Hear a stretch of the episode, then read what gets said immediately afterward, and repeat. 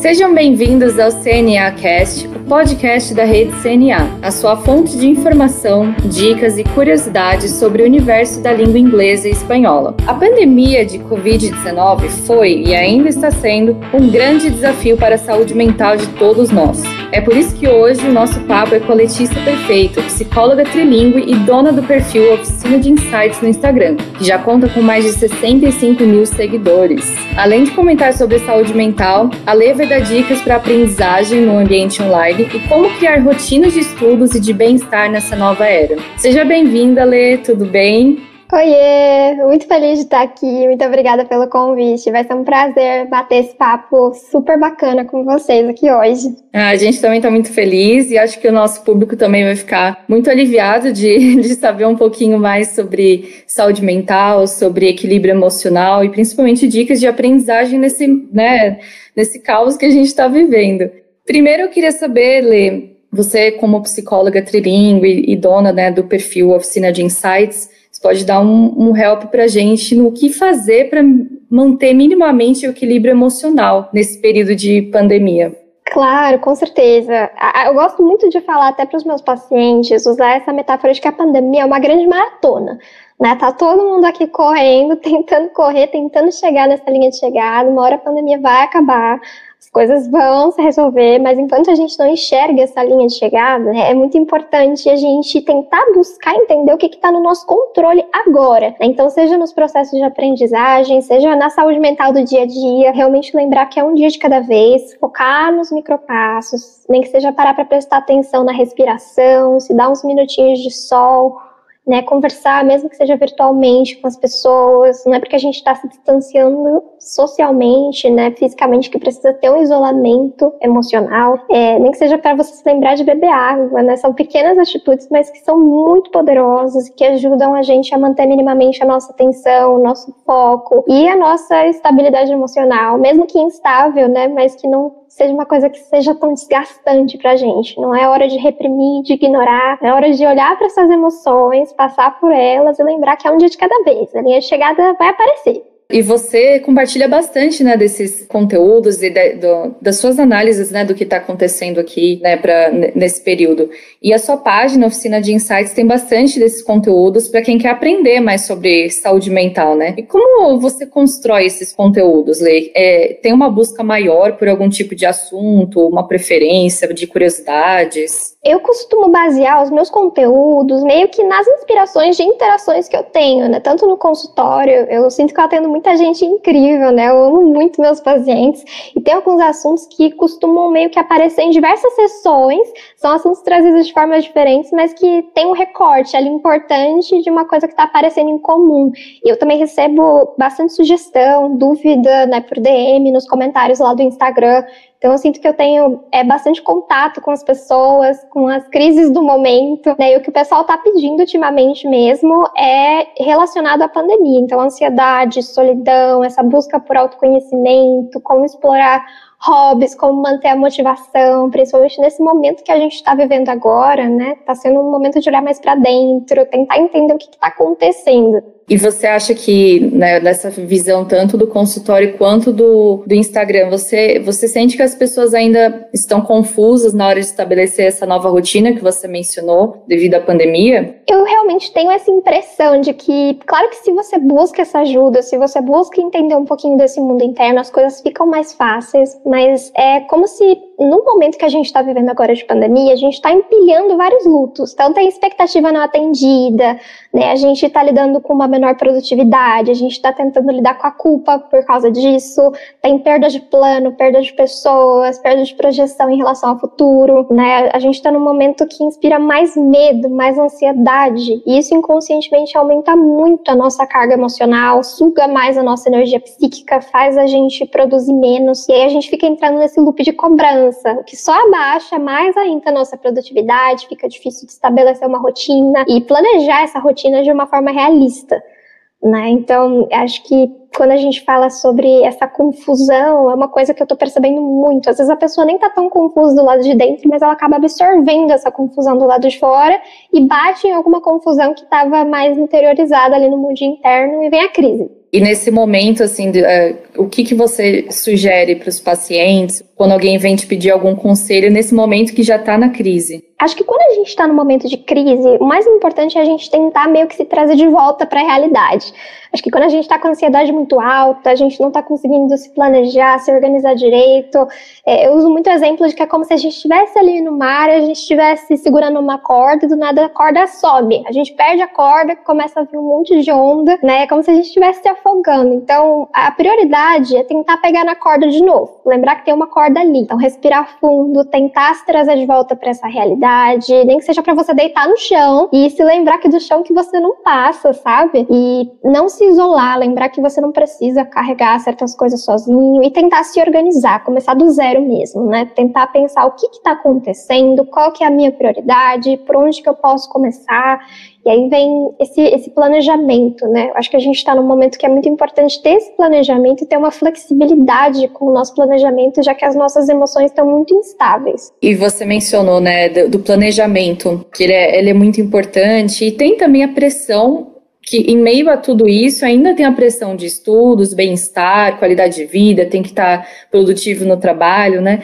Como que, quais as dicas para você fazer esse planejamento de uma maneira mais saudável, Lê? Tem uma simbologia, né? Na verdade é uma sigla que eu gosto muito de usar, é uma metodologia que fala muito sobre essa questão do como ter uma rotina de uma forma que você não ameace a sua saúde mental. E a sigla chama SMART, em que cada letra significa uma coisa. Então, o S é de specific, que é específico, né? O M é de. Ó, já tá dando é, dicas ó, de inglês aí, ó. já estamos aqui entrando, ó, dois em um. Aí tem o M de measurable, tem o A de achievable, tem o R de realistic e o T de time bond. Então, basicamente, se você está criando uma rotina, se você está criando uma meta, é importante você ter certeza de que essa meta está sendo específica. Ou seja, se você vai escrever na sua agenda que essa semana você precisa estudar, estudar o quê? Measurable, né? Mensurar. Você vai estudar por quanto tempo? Achievable. Adianta você colocar que você vai estudar 30 horas nessa semana? Né? A mesma coisa com realista. Você vai conseguir cumprir essa meta desse jeito hoje? Ou será que hoje você acordou de um dia ruim é melhor diminuir essa meta,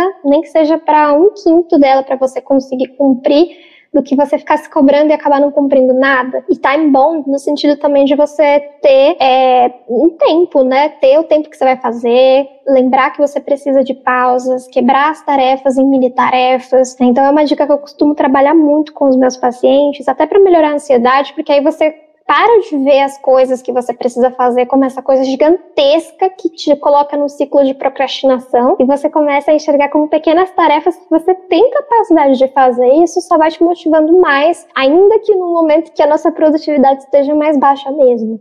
Então, para os ouvintes, aí a sigla que a Lê mencionou, SMART, né, também é a alusão a né, Lê, a Smart de esperto, inteligente, né, então já, já dá para lembrar bem aí, trazer a inteligência emocional e, e, e quebrar nessas né, a, a, sigla. A Lê também pode, depois a gente coloca nos comentários ou na legenda essa sigla para vocês. E Lê, é, a pandemia, né, falando um pouquinho dessa rotina de estudos que você mencionou, ela acelerou o processo de transformação do ambiente de ensino, né? Então a gente vê muita, muitos alunos lá no início, né, um pouco, é, ah, o que, o que fazer, né? Mas também transformou para o melhor, né? Quais as vantagens de estudar em plataformas online nesse, nesse cenário que a gente viu transformando muito mais rápido?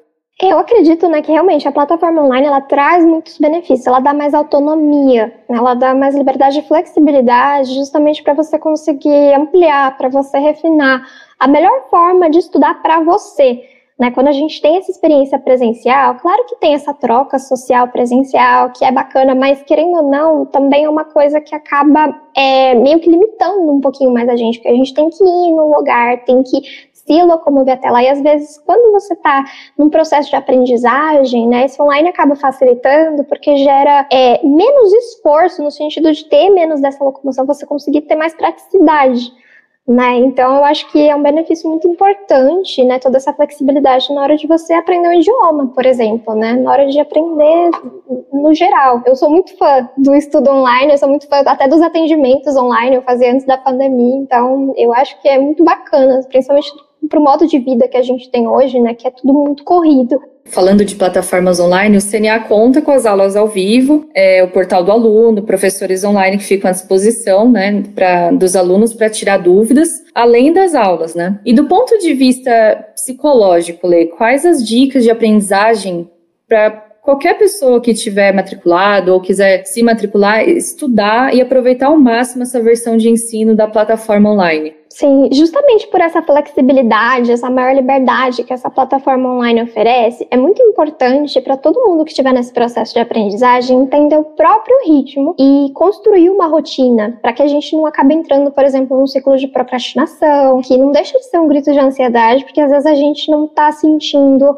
é, a coisa tão palpável, né? Com online, justamente por ter essa coisa assim tão disponível, não necessariamente tão palpável quanto ir até um lugar ter uma aula, é muito importante você usar essa flexibilidade, essa liberdade ao seu favor.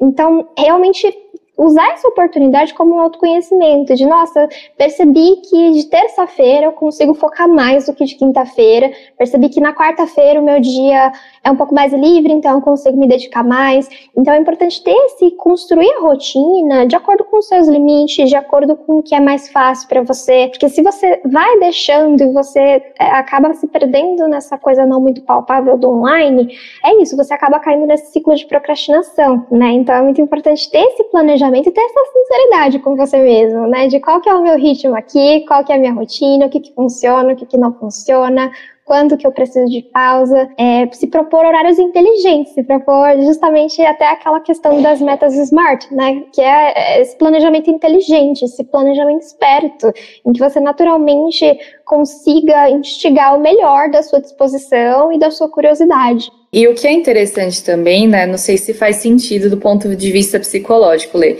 mas ter essa abertura que você mencionou também com os profissionais que você está tá lidando, né? Então, o professor ali que está numa aula online, ter essa, essa ponte, né? A comunicação lá é importante nessa troca? Com certeza, acho que a comunicação, né, para nós seres humanos, ela é muito importante, porque às vezes a gente acaba assumindo, né, oh, o outro entende, o outro vai entender, e nós somos seres humanos, somos seres humanos subjetivos, únicos. É importante a gente ter essa comunicação com o outro e justamente ter essa clareza, ter essa transparência, até para facilitar o seu processo para você. Porque às vezes você deixa de comunicar uma coisa, acaba passando por uma dificuldade que se você tivesse comunicado, às vezes nem precisava, né? Então é importante aliviar essas bagagens e comunicar o máximo que você conseguir mesmo. E quando a gente está falando de aprendizagem, quando a gente está falando até dessa experiência dos idiomas, é uma, é uma questão importante também você se permitir essa experiência para quebrar algumas barreiras, né? Quebrar às vezes com alguns pensamentos automáticos que só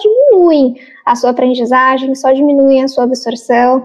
Então, exercitar a comunicação é essencial, é, não só na nossa língua nativa, né, mas também em qualquer língua, qualquer idioma que a gente estiver aprendendo. E, Lê, você mencionou, né, sobre um dos tópicos que, que são mais mencionados tanto no consultório quanto no Instagram, que são os transtornos de ansiedade, né? Primeiro, para quem não, não, não sabe, né, o, o ouvinte que ainda não, não sabe muito bem a definição do que é ansiedade, você poderia dar só uma pincelada para a gente poder entrar no assunto, Lê? Claro, com certeza. E acho que é importante dizer que o Brasil, antes da pandemia mesmo, já era o país mais ansioso do mundo e mais depressivo da América Latina, porque às vezes a ansiedade e a depressão elas andam juntas. E basicamente a ansiedade é como se fosse uma sirene, é como se tivesse esse aplicativo que fica ali aberto em segundo plano no nosso cérebro, que faz a gente gastar mais energia. Então é como se a gente ficasse esperando alguma catástrofe, esperando algum desastre, a gente fica mais cansado sem motivo, né? Então é como se a gente tivesse ali vários hormônios, neurotransmissores de estresse, de adrenalina, noradrenalina. Então a gente fica nessa sensação meio que de pânico, alerta, esperando as coisas darem errado, né? A nossa mente ela fica entendendo que é como se tivesse um urso na nossa frente ou se fosse aparecer um urso na nossa frente a qualquer momento. Então, esse transtorno de ansiedade é quando a gente sente que a gente precisa se defender até mesmo nas tarefas simples, porque a ansiedade em si, ela é natural, ela é uma emoção, ela é uma reação humana, ela é importante para o nosso desenvolvimento, mas se a gente sente demais, tudo em excesso faz mal, né? Não dá para ficar esperando um urso o tempo todo. Então, é importante justamente quando a gente está falando de ansiedade trabalhar o controle, o que está no nosso controle e deixar aí o que não está, né? Tentar se conectar com a realidade. Pera, tem um urso aqui ou não tem? pode aparecer mesmo uhum. ou não? E lidar que é o mais difícil, né? Para isso que, que existe a terapia, você, né? Você melhor do que ninguém pode assegurar isso. E, e também quais os pilares que a gente pode sugerir para lidar com a ansiedade, já que o Brasil é o, lidera esse ranking mundial de, de transtornos de ansiedade, né, do número de pessoas. Quais são os pilares que você comentaria e as consequências dele, deles positivas para a vida das pessoas? Com certeza um pilar muito importante é trabalhar a culpa. É, às vezes a ansiedade, justamente por ela ser essa sirene, essa sensação de alerta, ela é como se fosse uma emoção secundária. Então é como se fosse uma emoção que estivesse vindo como resposta de algumas emoções que você não está percebendo. Então acho que quando a gente está lidando com a ansiedade, claro que é importante ter essa ajuda profissional se você sentir, contar com essa rede de apoio, mas quando é o momento da sua relação de você com você, questionar que, que será que está acontecendo aqui de emoção em mim? Será que eu estou com medo e não estou percebendo? Será que eu estou com raiva e não estou percebendo? Será que eu estou me culpando muito? Será que eu estou com muitas cobranças internas automáticas e estou ali só me culpando por coisas que estão acontecendo que não são culpa minha, né? É muito importante a gente se responsabilizar pelas nossas necessidades. Tem uma frase que eu gosto muito na psicanálise que fala que ser adulto, né, você se tornar adulto, você se tornar responsável, é você se responsabilizar pelos seus desejos. E para a gente se responsabilizar pelos nossos desejos, a gente também precisa se responsabilizar pelas nossas faltas, pelas nossas necessidades. Então, a ansiedade é um sinal ela é um alerta. E é importante você se responsabilizar pela falta que você está sentindo e entender o que, que, tem por trás dessa ansiedade. E isso a gente faz com muito questionamento, tanto dentro da terapia como fora da terapia também. E Lê, você é, acha que, por exemplo, a gente está vivendo né, ainda nesse cenário pandêmico. Começar alguma atividade, pode ser atividade física, ou mesmo um novo é, começar um curso, um novo idioma, você acha que dá um pouco mais de perspectiva e motivação para as pessoas enfrentarem tanto a ansiedade como outros transtornos? Com certeza, eu acho que atividades, principalmente no momento pandêmico mais limitado que a gente está, são uma maneira de a gente se estender um pouquinho no mundo externo. Porque hoje, querendo ou não, o nosso mundo externo ele está muito mais limitado. E a gente sente falta dessa maior liberdade, desse movimento. Então, você se permitir uma atividade nova, explorar um hobby novo, desde que seja uma atividade que te gere esse prazer, que te gere esse aprendizado, pode ser uma ótima maneira de você gerar esse movimento que a gente está sentindo tanta falta nesse momento pandêmico. Então, com certeza, pode trazer muitos benefícios. Até para a cognição, né? Para desenvolver né, a cognição. Totalmente, né? Essas atividades elas ajudam muito até para a gente manter a nossa atenção, porque a atenção ela faz parte da nossa meio que terceira área do cérebro e é uma área que a gente precisa constantemente motivar e desenvolver, porque senão ela cai no desuso. Por exemplo, quando você é bebê, é, o bebezinho, se você vai fazer aquele negócio da comida, né? Olha o aviãozinho, você tem que chamar a atenção do bebê para comer, porque ninguém nasce com atenção. A nossa atenção é muito dispersa. Uhum né, a gente precisa desenvolver. E por isso que é importante sempre se permitir esse movimento para você não cair nessa desatenção, né, para você é, cair nessa ansiedade. É importante você trabalhar essa presença. Legal, e Lê, e uma curiosidade aqui, que você atua em diferentes idiomas, né, como psicóloga. É, atender alguém que fala inglês ou espanhol é diferente de interagir com um paciente em português? Com certeza, e ao mesmo tempo não. Eu sou suspeita para falar porque eu amo muitos idiomas, mas é, pessoalmente eu gosto muito de atender é, em outros idiomas, porque ao mesmo tempo eu estou combinando uma coisa que eu gosto muito com outra coisa que eu amo muito, que é a psicologia. Para mim, realmente é o melhor dos mundos. E quando você está atendendo uma pessoa em outro idioma, eu acho que aprender o idioma no geral vai além do aprender as regras escritas, né? Então não é só falar, é o como você comunica, é o gesto, é o tom, são as expressões idiomáticas, né? Até mesmo a sua forma de se apresentar porque às vezes é, não é só o idioma, mas também é como que a pessoa vive esse idioma na cultura dela. Então é muito importante você é, é, ir dessa linha, né, passar dessa linha do, dessa coisa escrita, né, da regra escrita, e você ir para a linha da vivência, essa linha do afetivo, essa linha do o que, que é o que, que faz esse idioma humano. Então por isso que quando eu atendo, né, é, dependendo do idioma, é como se eu tivesse realmente num universo diferente, que no mesmo passo que eu estou usando as técnicas de psicologia, que são as mesmas em português, inglês, espanhol, eu estou ali me comunicando, né, me conectando com o mundinho da pessoa, que é subjetivo, cada ser humano é subjetivo, não importa o idioma dele, mas que dependendo do idioma, dependendo da cultura, né, tem algumas bases que, se você tem, facilitam muito a sua conexão com o paciente e também as possibilidades de você ajudar ele, né? Perfeito. E, e, e, assim, você já teve alguma experiência assim de ter algum obstáculo linguístico durante os, os atendimentos? Durante os atendimentos, não, mas durante o meu processo de aprendizagem dos idiomas, sim. Porque eu confesso que quando eu comecei a estudar inglês, eu tinha, acho que eram uns 10, 11 anos, e nossa, eu via como uma grande obrigação, sabe? Eu achava, nossa, eu ia na aula ficava, nossa, o que, que eu tô fazendo aqui? Eu queria estar tá dormindo. E eu sempre fui uma boa aluna, então eu tava ali, eu tava me dedicando porque eu não gostava de tirar nota baixa, mas não era uma coisa que me dava um prazer, sabe? Porque eu não tinha essa conexão com o idioma. E aí eu comecei comecei a me conectar mais. Então, comecei a ouvir músicas, mais músicas em inglês, buscar essas letras, as traduções. Comecei a ver mais série, ver mais filme. E teve um momento que eu vi que eu tava vendo uma série que eu assistia legendada e por algum motivo a legenda não carregou e eu tava entendendo normal vi a série sem legenda por Nossa. 40 minutos. E aí eu, eu, teve uma palavrinha que eu não reconheci e fui ver, meu Deus, a série tava o tempo todo sem legenda. Então, assim, é para mim, eu acho que a grande, o, o grande obstáculo que eu tive foi é, aprender a desenvolver esse afetivo com a língua que eu tô aprendendo, com o idioma que eu tô aprendendo, porque no minuto que eu fiz isso, parece que tudo caminhou, sabe? Eu fui, tipo, muito rápido do inglês básico pro avançado por causa disso. É, isso me facilitou muito já a emendar com o espanhol. Aprendi espanhol super rápido, inclusive até pulei alguns níveis. Depois que eu terminei o inglês e espanhol, comecei francês, comecei mandarim. É, hoje eu tô tentando me aventurar no italiano. Então, acho que quando você se permite essa, essa conexão com o idioma, trazer ele para o seu dia a dia, dar um propósito para ele na sua vida, né? Eu acho que faz muita diferença. Então, nos atendimentos costuma fluir bem, justamente porque eu sinto muita certeza, né? Muita fluência nos idiomas que eu tenho, mas foi um processo para chegar até lá. Você mencionou muito esse, a conexão emocional, né, Lê? E você teve com as séries, né, com os filmes. Você tem alguma, alguma dica de, de séries e filmes dessa temática de saúde mental para indicar? Tanto em inglês quanto em espanhol, né?